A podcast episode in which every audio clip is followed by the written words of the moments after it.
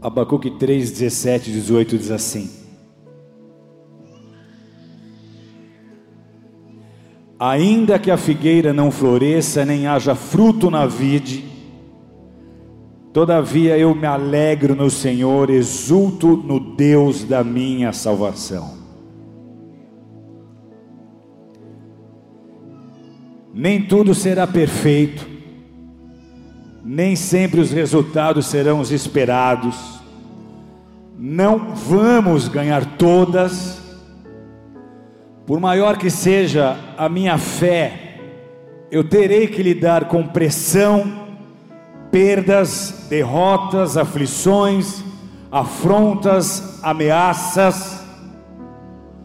A fé não diminui a intensidade das batalhas que travo, mas me faz mais forte para suportar e resistir sem perder o ânimo, até que haja um rompimento.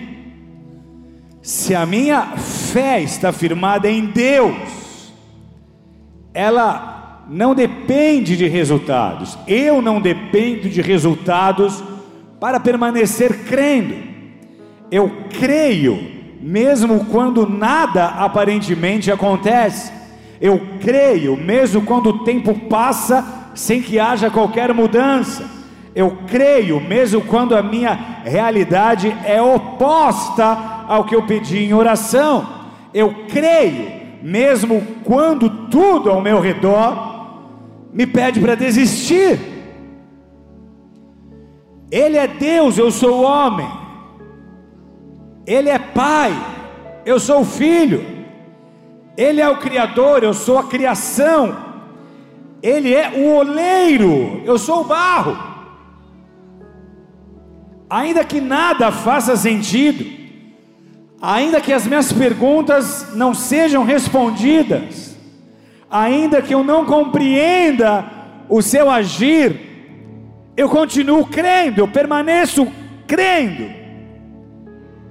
Minha confiança está fundamentada em quem Ele é mesmo quando o que ele faz não corresponde à minha expectativa e é diferente do que eu acredito ser bom para mim, ser o melhor para mim. Abra sua Bíblia comigo, Daniel capítulo 3. Vou te dar um pano de fundo aqui, para que você se situe na história e o texto faça sentido para nós. Rei Nabucodonosor, na Babilônia, erigiu uma imagem de quase 30 metros de altura, 3 metros de largura, durante o período do exílio do povo judeu, e ele exigiu todos, de todos os povos, de qualquer crença, que todos adorassem essa imagem. Havia três homens, três amigos do profeta Daniel que escreveu o livro.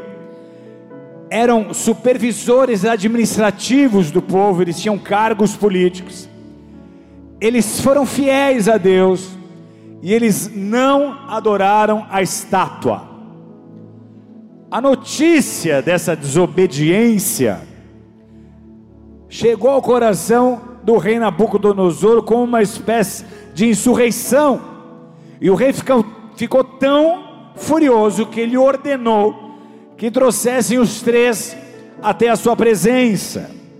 E ele diz assim, verso 14: É verdade, ó Sadraque, Mesaque e Abidnego, que vós não servis a meus deuses, nem adorais a imagem de ouro que levantei. Agora, pois, Estais dispostos e quando ouvides o som da trombeta, do pífero, da citara, da harpa, do saltério, da gaita de foles, prostrai-vos e adorai a imagem que fiz. Porém, se não a adorardes, sereis no mesmo instante lançados na fornalha de fogo ardente. E quem é o Deus que vos poderá livrar das minhas mãos? O rei os coloca numa berlinda há uma ameaça de morte caso a resposta seja negativa. Só que os três corajosos servos de Deus apontam para um nível de fé em que todos nós devemos andar. Eles dizem, ó Nabucodonosor, quanto a isso, não necessitamos de te responder. Se o nosso Deus, a quem servirmos, quer livrar-nos, ele nos livrará da fornalha de fogo ardente e das tuas mãos, ó Rei. Eles fazem uma declaração ousada, corajosa, mas uma declaração também que revela o segredo da sua ousadia e da sua confiança. Eles completam dizendo assim no verso 18: Se não, fica sabendo, ó rei, que não serviremos a teus deuses, nem adoraremos a imagem de ouro que levantaste. Então eles afirmam, o rei os desafia: quem é o Deus que vai poder livrá-los se eu escolher condená-los à morte?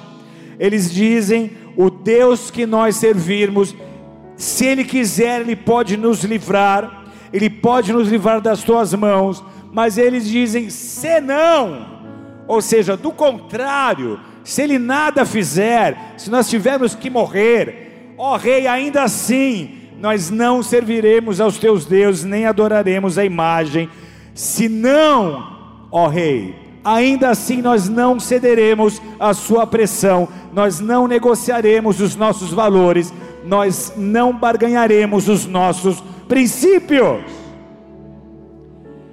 Esse termo aqui, o senão, é uma expressão com a qual nós podemos vencer e enfrentar qualquer coisa, porque esse aqui é um nível de fé que não depende dos resultados, mas está fundamentado no conhecimento de quem Deus é e na plena confiança de seu amor e de seu cuidado. Essa é a fé que espera pelo livramento. Se Ele quiser, Ele pode me livrar. Mas essa é a fé que não está condicionada ao livramento. Se Ele não me livrar, ainda assim Ele é Deus. Se Ele me livrar da fornalha, Ele é Deus. Se Ele não me livrar, Ele continua sendo Deus.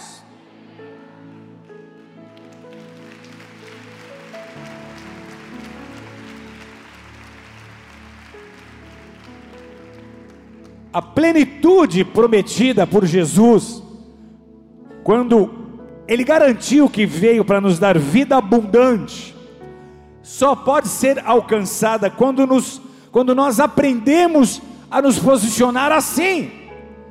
Quando essa se torna a nossa fala em meio à pressão, quando esse se torna o nosso discurso, quando a nossa fé está sendo testada. Independente do que aconteça, tu és o meu Deus, eu te amo, eu te adoro, eu confio em ti, eu vou permanecer confiando, mesmo quando os resultados não forem equivalentes às minhas expectativas pessoais, simplesmente porque eu creio que tu tens um plano perfeito e que me amas como ninguém mais pode me amar. O que nós vemos aqui não é uma permuta. Eles não esperavam que Deus se submetesse a eles para que eles continuassem crendo. Eles afirmam a sua fé independente do que viveriam.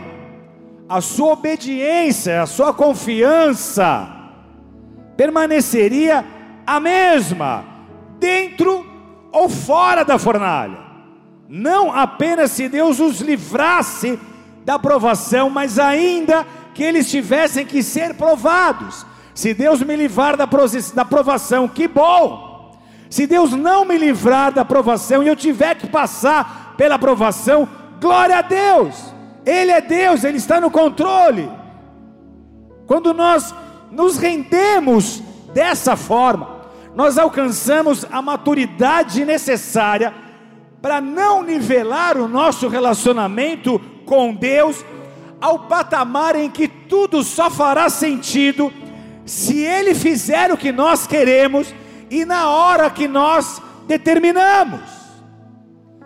Nós jamais entregaremos realmente um problema a Deus enquanto nós não pudermos declarar um senão. Essa é uma verdade libertadora. A verdadeira liberdade, ela é muito mais do que nós temos as nossas orações respondidas pelo que pensamos ser melhor. Nós só seremos livres, só seremos libertos da ansiedade opressora e do medo irracional do futuro, quando nós pudermos afirmar, mesmo que não der certo, mesmo que não aconteça como e quando eu planejei, Deus está no controle, Ele tem a minha vida em Suas mãos, eu escolhi servi-lo. A vida é feita de escolhas, eu já fiz a minha, eu escolhi amá-lo, eu escolhi andar com Ele, e nada me fará retroceder em minha fé, nada vai balançar as minhas convicções. Grande parte da nossa fé depende de nós conseguirmos que Deus realize os nossos sonhos e atenda às nossas demandas. Nós, na verdade, medimos a nossa fé pelas respostas às nossas petições. Nós permanecemos e nos alegramos em permanecer fiéis. Quando há um fluxo constante de favor, de bênçãos, de milagres, mas quando nós enfrentamos reveses e longos períodos de espera, nós realmente achamos que alguma coisa está errada. E em momentos assim nós chegamos a questionar até inclusive a fidelidade de Deus.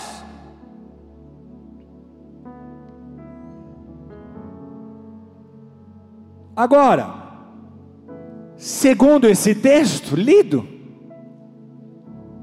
essas são para nós oportunidade de crescimento.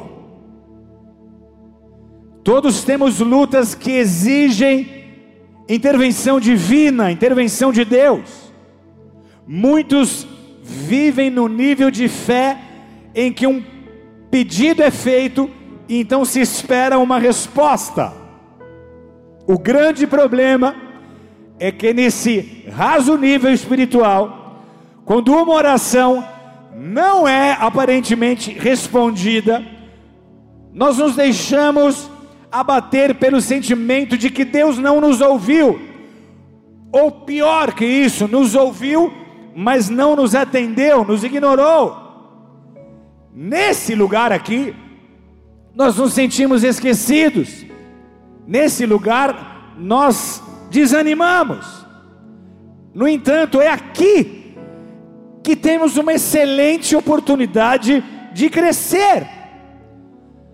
Quando nós olhamos além da resposta que nos interessa e vemos que Deus tem planos ainda melhores, nós descobrimos uma paz que excede todo entendimento, nós acessamos uma paz que só pode nos ser dada por Deus. Não é uma paz como o mundo nos oferece, mas nós recebemos uma paz que nasce em Deus. Filipenses 4:7 fala sobre ela. E a paz de Deus, que excede todo entendimento. Por que, que ela excede todo entendimento? Porque o mundo pode estar desabando ao seu redor, mas você está em paz.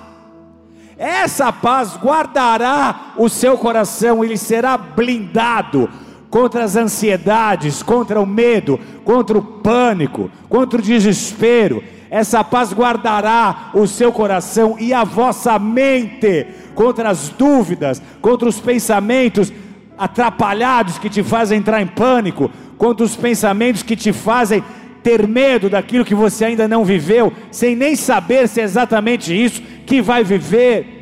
Essa, esses pensamentos que te trazem um sofrimento antecipado, é a paz de Deus que excede entendimento, que guarda os nossos corações, as nossas emoções, os nossos sentimentos e a nossa mente em Cristo Jesus. O posicionamento aqui dos amigos de Daniel é surpreendente, é inspirador, porque eles não se deixam intimidar e nem acovardar pelas ameaças do rei, nem pelo risco de morte. E o que mais impressiona é que o conhecimento que eles possuíam de Deus era limitado. Nós sabemos hoje muito mais acerca de Deus e de seu poder do que eles naqueles dias. Naqueles dias eles tinham uma revelação parcial. Naqueles dias eles não conseguiam entender o plano completo. Hoje nós vemos a história de trás para frente, nós olhamos para o passado e nós vemos o que eles viveram. Nós vemos que Jesus já veio, já morreu numa cruz, já ressuscitou, o Espírito Santo já foi derramado, e hoje nós temos acesso irrestrito à presença de Deus, ou de qualquer um que chamar por Ele, que clamar pelo nome de Jesus, vai entrar pelo novo e vivo caminho na sala do trono e vai encontrar com Deus. Mas os dias deles não eram assim. No Antigo Testamento, Deus escolhia a dedo aqueles que receberiam o seu Espírito Santo, não eram todos que tinham esse acesso. Então hoje nós temos a revelação completa. Efésios 1, 17, 18. Para que o Deus de nosso Senhor Jesus Cristo, o Pai da glória, vos conceda espírito de sabedoria e de revelação no pleno conhecimento dEle, no total e absoluto conhecimento de Deus, iluminados os olhos do vosso coração, para saberes qual é a esperança do seu chamamento, qual a riqueza da glória da sua herança nos santos. Hoje nós temos esse nível de conhecimento. Hoje ele ilumina os olhos dos nossos corações. Hoje nós discernimos o que vem dele, nós sabemos qual que é a nossa esperança, nós conhecemos a riqueza da glória da nossa herança. Então nós podemos permanecer de pé, porque o conhecimento dele é pleno. Nós somos iluminados por ele. Mesmo então que ele não responda como gostaríamos, ele venceu a morte e nos garantiu a vitória final. Se nós considerarmos aquilo que aconteceu na cruz do Calvário, a nossa momentânea frustração, a nossa momentânea decepção do tempo presente será uma pequena vírgula na história que nós escreveremos com Ele. Se nós olharmos para o todo e percebemos o que Ele já fez por nós, qualquer dificuldade que eu viva nessa terra, não vai impedir que eu continue o amando e o servindo. Aquilo que ele precisava fazer e que cabia a ele, ele já fez. Ele resolveu o problema do pecado, ele resolveu aquilo que nos separava do nosso Deus, ele garantiu para nós a salvação das nossas almas, ele assumiu a culpa e o preço e a pena dos pecados que eram nossos. Então, ainda que ele não faça mais nada por mim, eu tenho que me agarrar nos pés dele e não soltar nunca mais.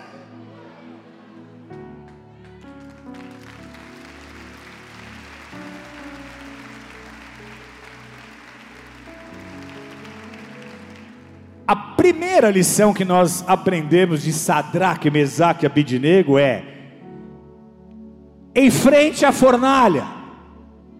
Diga voz alto para quem do seu lado: em frente à fornalha. Há fornalhas que são provocadas pelo nosso orgulho, a nossa obstinação, a nossa arrogância, mas há fornalhas que nós enfrentamos pela nossa fé. Os três estavam em apuros por não se curvarem a uma imagem pagã, uma imagem de ouro, a uma gigantesca imagem do próprio rei também à nossa volta estão deuses falsos, e alguns de nós enfrentam fornalhas de dificuldades por não se curvarem diante deles. Há imagens de ouro em nossa atual sociedade que exigem a nossa adoração, como o materialismo, o sucesso, o poder, a fama, a popularidade. Quando nós escolhemos os aplausos de Deus aos aplausos dos homens, nós podemos sofrer rejeição, críticas. Quando nós escolhemos nos pautar nos princípios bíblicos a sermos politicamente corretos, entre aspas, nós sofreremos pressão. Para alguns, a fornalha pode ser um sofrimento físico, pode ser um problema emocional. Quando a vida nos desaponta, nós somos tentados a adorar uma imagem de frustração, de futilidade. Há muitas imagens que tentam nos forçar, que tentam nos dobrar, que tentam nos fazer ceder. Só que a fornalha de fogo mais ardente, no entanto, é essa em que temos a sensação de que Deus nos abandonou. Esse fogo arde como resultado da nossa adoração a um Deus que nós mesmos esculpimos um Deus que obedeça às nossas ordens e atenda simplesmente aos nossos pedidos, como se ele fosse o gênio da lâmpada mágica. Esse Deus criado, ele é terreno, não celestial. Ele é um garçom, não um Deus soberano, criador de tudo que há. Deus não vai cumprir a sua agenda, é você que precisa cumprir a agenda dele. E aí, com frequência, as pessoas do nosso círculo social, do nosso círculo de amizade, não ajudam, porque quando nós oramos e não temos respostas, elas dizem, mesmo querendo o nosso bem, mas elas dizem: deve haver alguma coisa errada com você, porque você ora, você busca, você deve ter alguma coisa errada na sua vida espiritual, porque você não recebe exatamente o que tem pedido. E essa sugestão nos induz a erigir uma estátua de ouro pagã, ou seja, nós mesmos. Nós então passamos a acreditar que nós temos que nos tornar adequados e perfeitos para que Deus nos ouça e aceite as nossas orações. E aí, como consequência, nós enfrentamos as fornalhas da vida, o que nos leva a duvidar de nós mesmos e também de Deus. Enfrentar a nossa fornalha significa encare a realidade como ela é. Ela pode ser dura, mas ela é sua. Sejam quais forem os problemas, perplexidades, enfermidades, desapontamentos nas relações humanas, familiares, interpessoais. Nós podemos enfrentar tudo na certeza de que, mesmo que Deus não nos livre de acordo com o nosso roteiro, de acordo com os nossos desejos, Ele cumprirá os seus propósitos. Quando nós confiamos em Deus e em Sua provisão, Ele nos faz enxergar além da fornalha.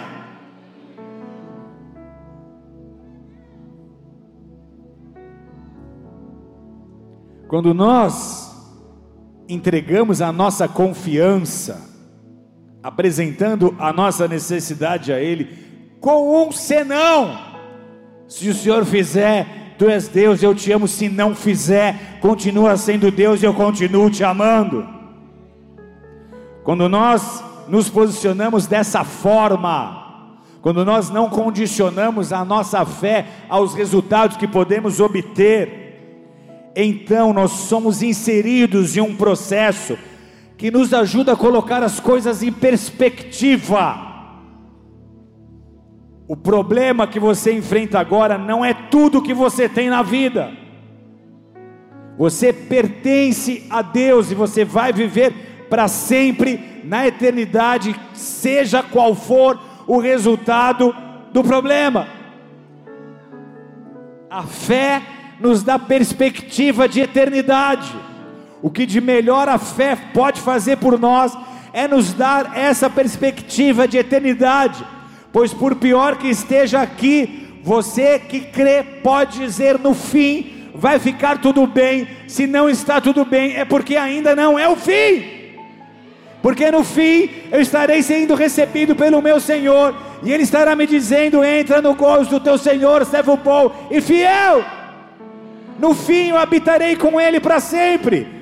No fim haverá paz, no fim eu estarei na presença dEle, no fim eu estarei eternamente entre Ele e aqueles que creem nele, aqueles que eu amo e que já foram, e aqueles que ainda irão. Amém? No fim eu estou no céu.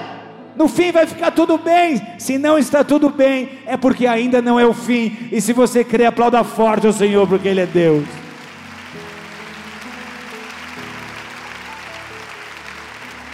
A fé nos dá perspectiva de eternidade. Regularmente eu visito pessoas hospitalizadas.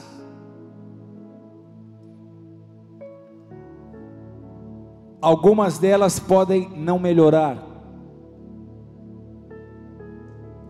Eu já vi Deus fazer o impossível e curar sobrenaturalmente pessoas que estavam desenganadas e condenadas pela medicina.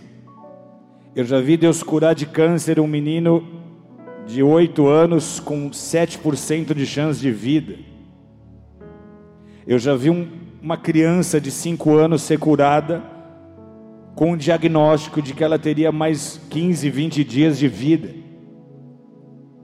Eu já vi Deus fazer coisas sobrenaturais e miraculosas, porque Ele é Deus. Mas há casos em que a oração pela recuperação não será atendida como nós desejamos. Deus sempre vai curar. Às vezes Ele cura momentaneamente, às vezes Ele cura eternamente. E quando Ele escolhe curar eternamente, o meu papel é levar essas pessoas a entender o que elas vão viver. Então, algumas vezes eu já estive em leitos de hospital, tendo que perguntar para essas pessoas se elas estavam preparadas, porque é isso que realmente importa. Mesmo aqueles que Deus curar, um dia vão passar por essa mesma transição e por essa mesma experiência. Então, o que realmente importa é a perspectiva de eternidade, é o que vem depois.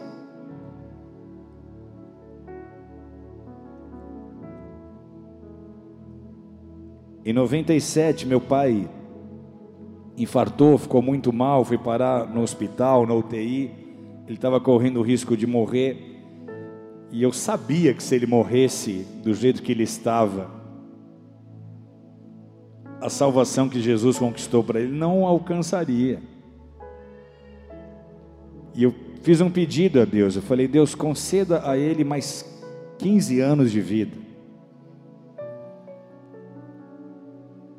2002, exatos 15 anos depois, Deus recolhe o meu pai. Só que qual foi o meu sentimento? Óbvio que eu senti falta, que me doeu, que me deu muitas saudades. Mas eu tinha paz, porque eu sabia para onde ele estava indo. Eu sabia o que ele estava vivendo. Eu sabia que Jesus estaria recebendo para ele entrar na presença de Deus e viver todas as promessas celestiais. Eu sabia que aquele não era um adeus, mas aquele era um até daqui a pouco. Então o que importa mesmo é a perspectiva de eternidade onde essas pessoas pelas quais nós oramos e não são curadas vão estar depois, onde você estará depois. Quem tem essa resposta possui também uma plataforma de segurança infalível, muito mais valiosa e importante que uma resposta de cura imediata. Esses recebem a liberdade de afirmar, como Paulo afirmou, Romanos 14, 8: Porque se vivemos, para o Senhor vivemos, se morremos, para o Senhor morremos, quer pois vivamos ou morramos, somos do Senhor.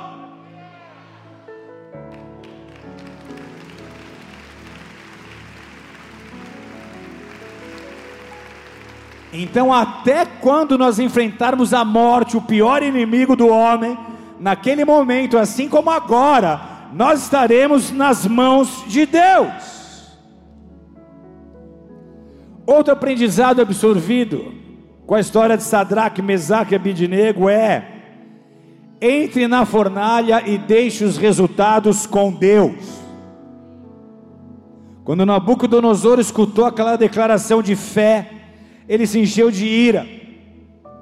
Tomado pela fúria, ele ordenou que o fogo fosse aquecido sete vezes mais que o que era de costume. Os três foram atados com as suas próprias vestes e túnicas, para não correr, para não se mover, e eles foram lançados na fornalha ardente. E o seu pensamento era: se Deus nos livrar, nos livrou. Se não nos livrar, louvado seja Deus. Essa é a declaração que Deus espera ouvir de nós em circunstâncias extremas. Deixe os resultados com Deus.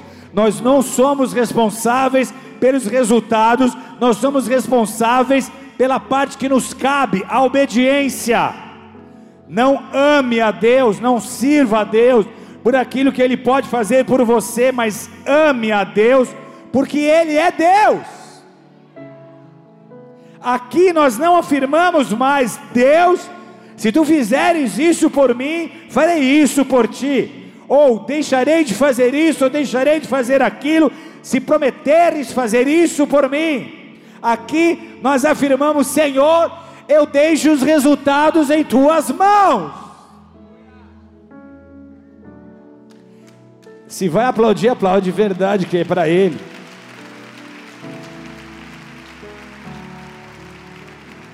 Essa foi a confiança de Sadraque, Mesaque e Abidinego.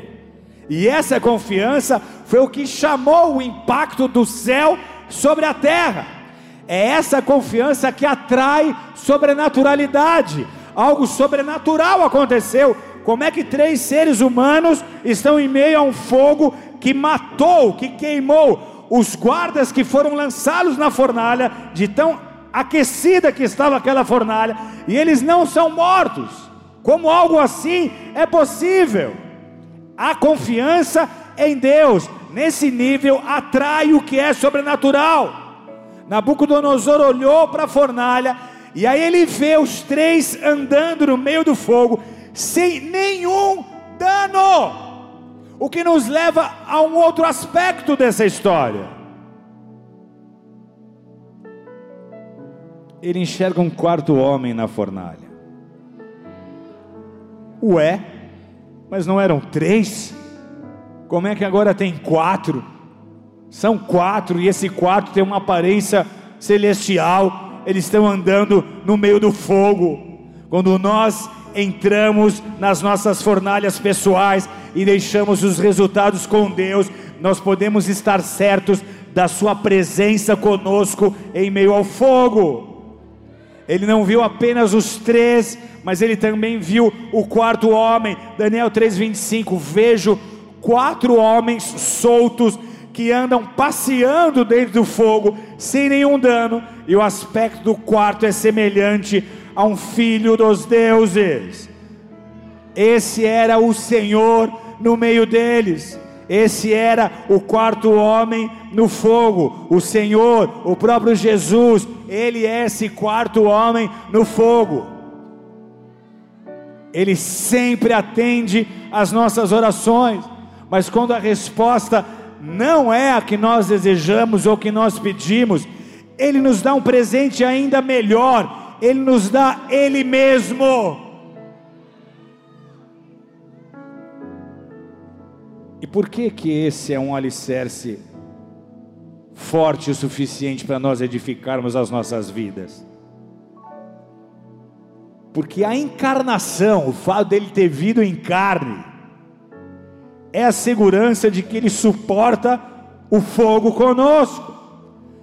Deus veio em carne, Ele viveu entre nós por meio de Jesus, Ele enfrentou as mazelas comuns aos seres humanos, Ele passou pelas fornalhas que nós também passamos para garantir que Ele estaria sempre conosco.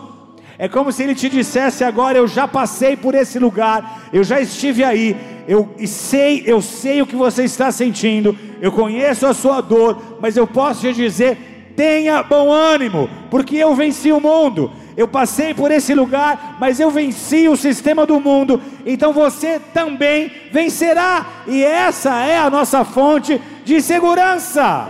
Ele está conosco agora, e com Ele ao nosso lado, nós podemos suportar qualquer coisa, nós podemos suportar a nossa fornalha. Foi ele, esse quarto homem, que impediu Sadraque, Mesaque e Abednego de serem queimados. E é muito interessante que Nabucodonosor tenha reconhecido a quarta pessoa na fornalha como um ser divino, declarando que o seu aspecto era semelhante a um filho dos deuses. Por quê? Porque nós sabemos que esse era aquele que era, é e sempre será. Nós sabemos que não era outro senão o Verbo, o Verbo que estava com Deus desde o início, o Filho de Deus que mais tarde veio em carne como Jesus de Nazaré, Emanuel, Deus conosco. Ele estava ali, agora perceba, ele não extinguiu o fogo, e ele não tirou os três homens da fornalha, ele não livrou os homens da fornalha, mas ele os livrou na fornalha.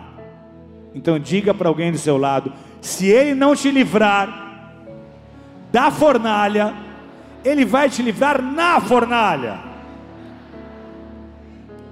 Quando nós estamos dispostos, vai aplaudir, aplaude de verdade que Ele é santo.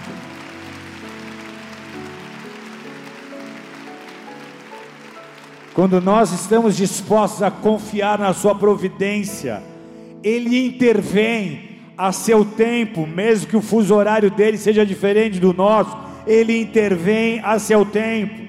Quando nós entramos na fornalha, a sua intervenção se tornará um testemunho vivo que revelará, que revelará o poder de Deus aos homens. Porque nada que ele faz é sem propósito. E se ele te permite entrar na fornalha, tem um propósito para isso. Tem propósito para isso. Qual era o propósito da fornalha dos três? O rei, o rei assistiu de camarote aquela intervenção do céu. Algo sobrenatural aconteceu. Nenhum homem poderia ter feito por eles o que Jesus fez.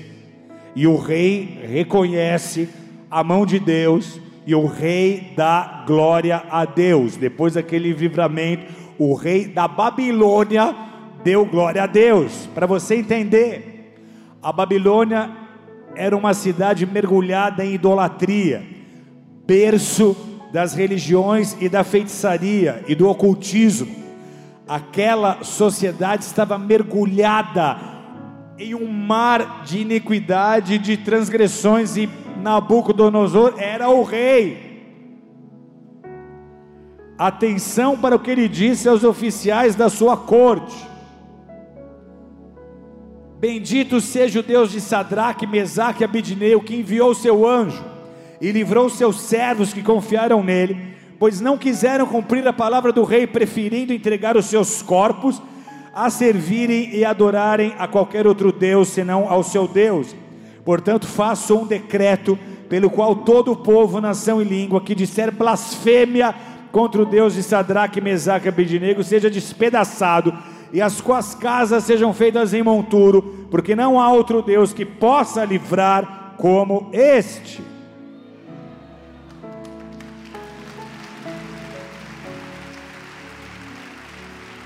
O rei da Babilônia sofre um impacto daquele testemunho tremendo, e esse mesmo rei que desejou a morte, dos servos de Deus agora se rendia a Deus.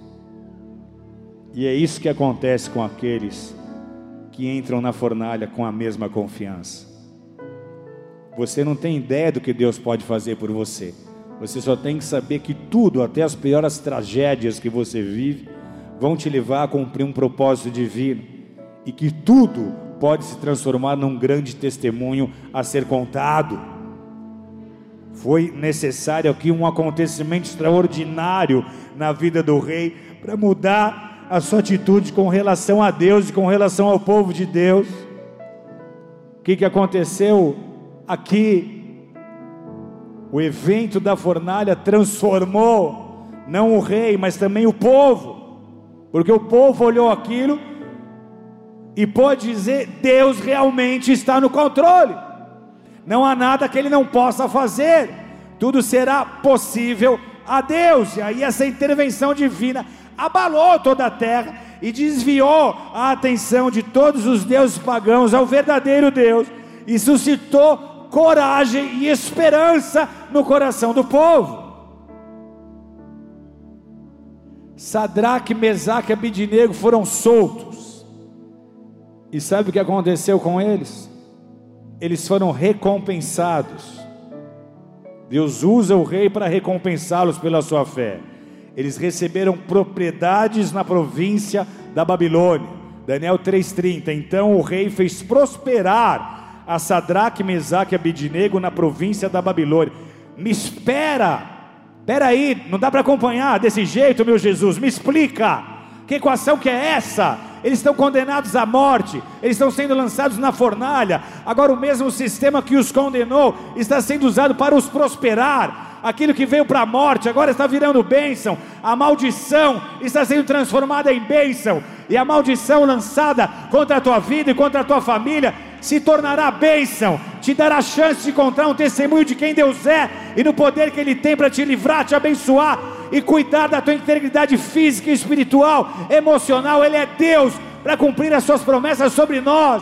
Ele pode pegar aquilo que veio contra, que se levantou, que veio como um levante, que veio como um, um ataque do inferno, e transformar essa malignidade em toda, malignidade toda, num lugar, numa plataforma, onde Ele vai te abençoar. O mesmo sistema usado para perseguir aqueles homens agora está sendo usado para prosperá-los. Há recompensa para quem crê, há recompensas para quem espera em Deus, há recompensas para quem entra nesse nível de confiança. Deus fazendo ou não fazendo, Ele é Deus.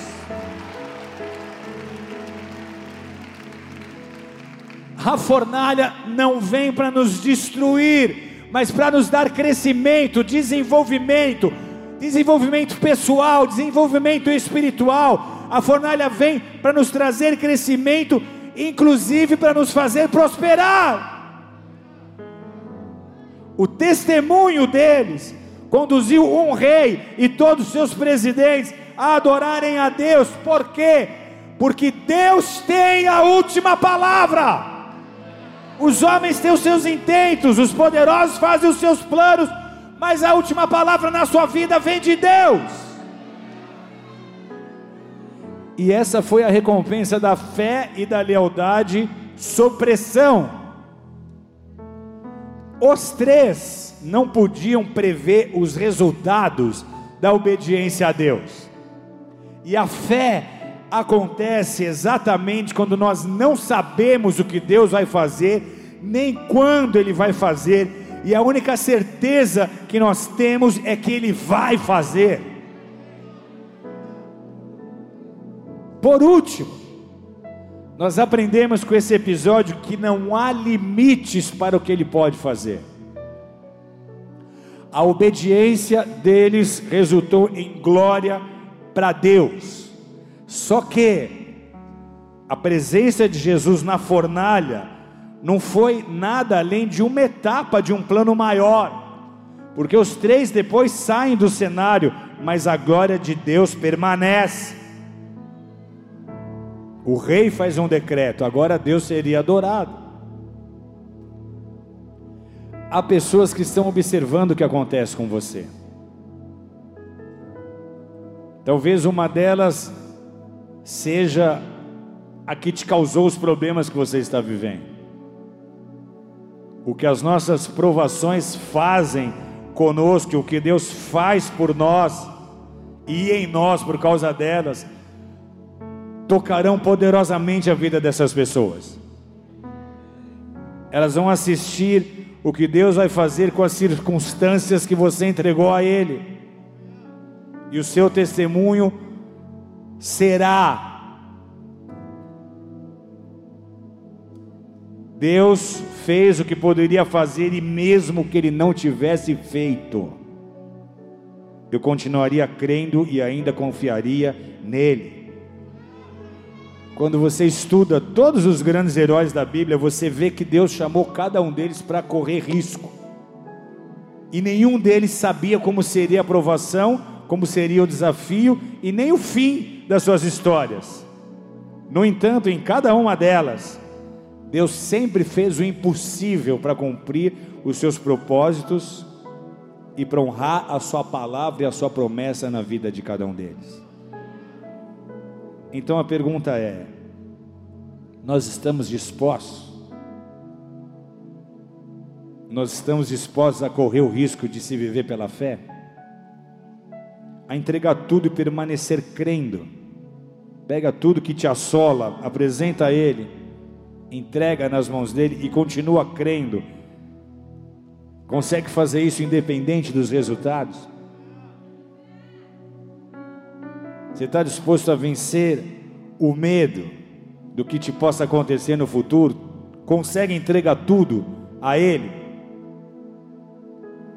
Todos enfrentamos adversidades e desafios extremos onde a nossa fé é colocada em xeque onde os nossos valores e convicções são testados. E é nessas horas aqui, quando nós somos provados, que nós mostramos a qualidade da nossa fé. Permanecer nele, independente de resultados, é a única resposta que podemos dar a ele se quisermos viver uma intervenção sobrenatural. Por que, que vale a pena? porque o quarto homem na fornalha não falha. Ele está e estará sempre presente para nos livrar e nos proteger. A única coisa que o fogo vai queimar são as amarras que te impedem de andar e de se mover pela fé. Versículo 27 de Daniel 3 diz: Se ajuntaram os sátrapas perfeitos, governadores, conselheiros do rei, e viram que o fogo não teve poder algum sobre os corpos desses homens, nem foram chamuscados os cabelos da sua cabeça, nem os seus mantos se mudaram, nem cheiro de fogo passara sobre eles. O fogo não causou mal algum, mas vocês se lembram que eles tinham entrado atados na fornalha, com as suas próprias roupas, com as suas próprias túnicas? A única coisa que queimou na fornalha foram essas amarras. Deus é capaz de te livrar da fornalha, mas mesmo que Ele não o faça, nunca deixe de amá-lo e de servi-lo, porque quando nós proferirmos o senão, o quarto homem na fornalha fará muito mais do que nós esperamos e de um modo incomparavelmente melhor. E aí nós poderemos dizer, como o salmista disse no Salmo 34:4, busquei o Senhor, ele me acolheu, livrou-me de todos os meus temores.